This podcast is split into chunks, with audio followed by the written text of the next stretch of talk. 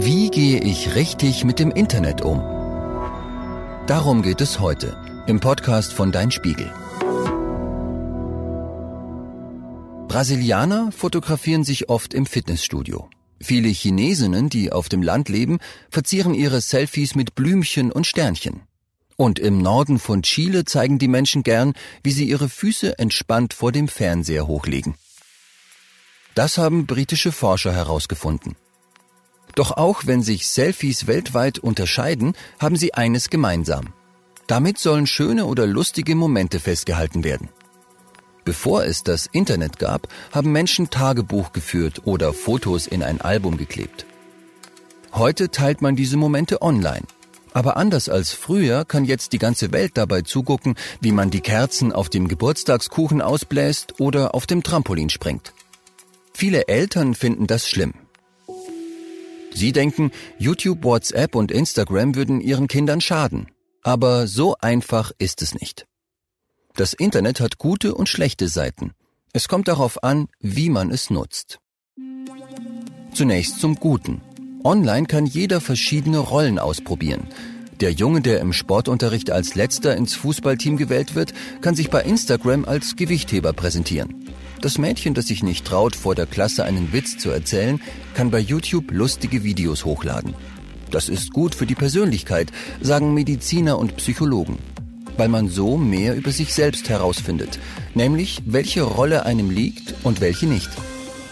Bin ich an der Playstation eher der Typ, der in Ruhe etwas aufbaut? Oder der Typ, der sofort losballert?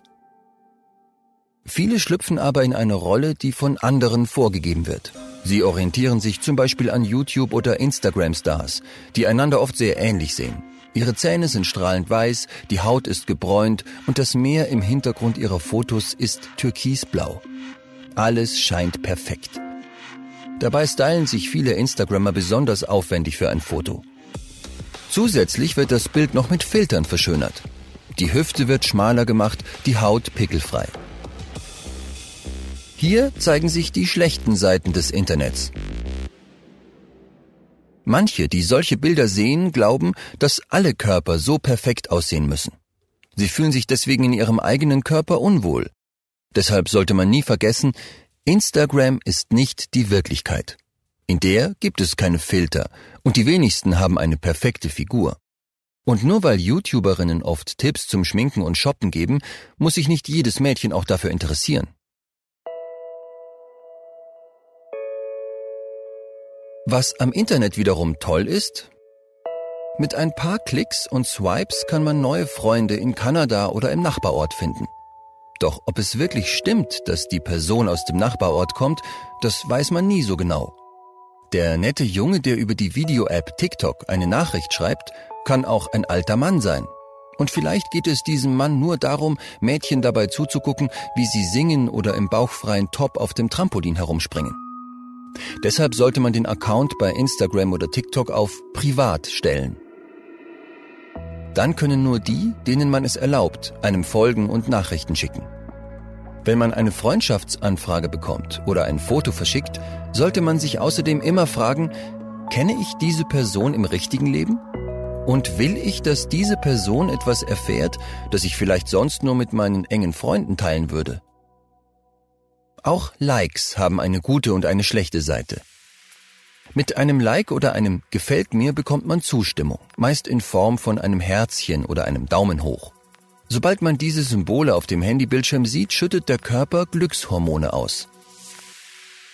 So macht ein Like für kurze Zeit froh, egal ob er von einer Person kommt, die man kennt, oder ob er von einer fremden Person kommt.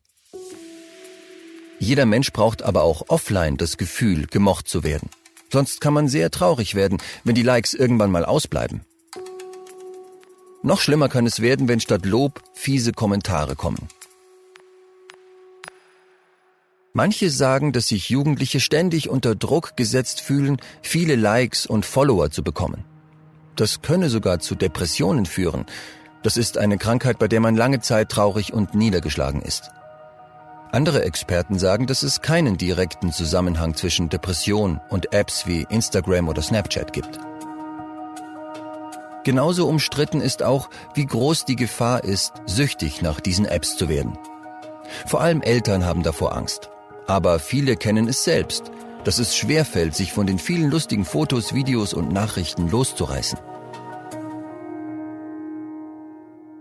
Dagegen kann es helfen, die Apps vom Startbildschirm des Handys zu entfernen. Es ist auch sinnvoll, das Smartphone nachts auszuschalten und nicht im Schlafzimmer zu laden. Dann schaut man vor dem Einschlafen nicht als letztes aufs Handy. Übrigens, je mehr man online unterwegs ist, umso mehr Daten hinterlässt man im Internet. Sogar wenn man selbst nur wenig von sich zeigt und nur anderen zuschaut, hinterlässt man Daten. Firmen wie Facebook kennen ihre Nutzer deshalb sehr gut. Zu Facebook gehören auch Instagram und WhatsApp. Die Firmen benutzen dieses Wissen, um den Nutzern Werbung zu zeigen, die zu ihnen passt. Das klingt erstmal nicht schlecht. Facebook kann aber auch gehackt werden.